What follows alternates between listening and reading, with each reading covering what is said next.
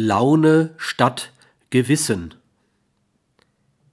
In meiner beratenden und schulenden Tätigkeit begegne ich nicht wenigen Managern, die ihre Führungsaktivitäten frei von jeder Ethik gestalten.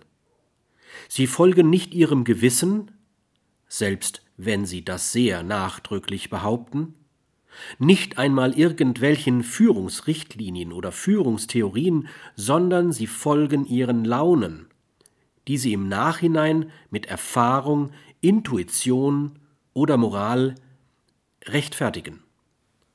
So praktizieren sie etwa einen autoritären Führungsstil, sei es, weil sie ein gottähnliches Selbstbild haben oder der Meinung sind, der Kapitaleigner und die von ihm eingesetzten Statthalter seien die einzig legitimierte Quelle von Autorität in einem Unternehmen oder weil sie zu schwach sind, sich einen anderen Stil leisten zu können.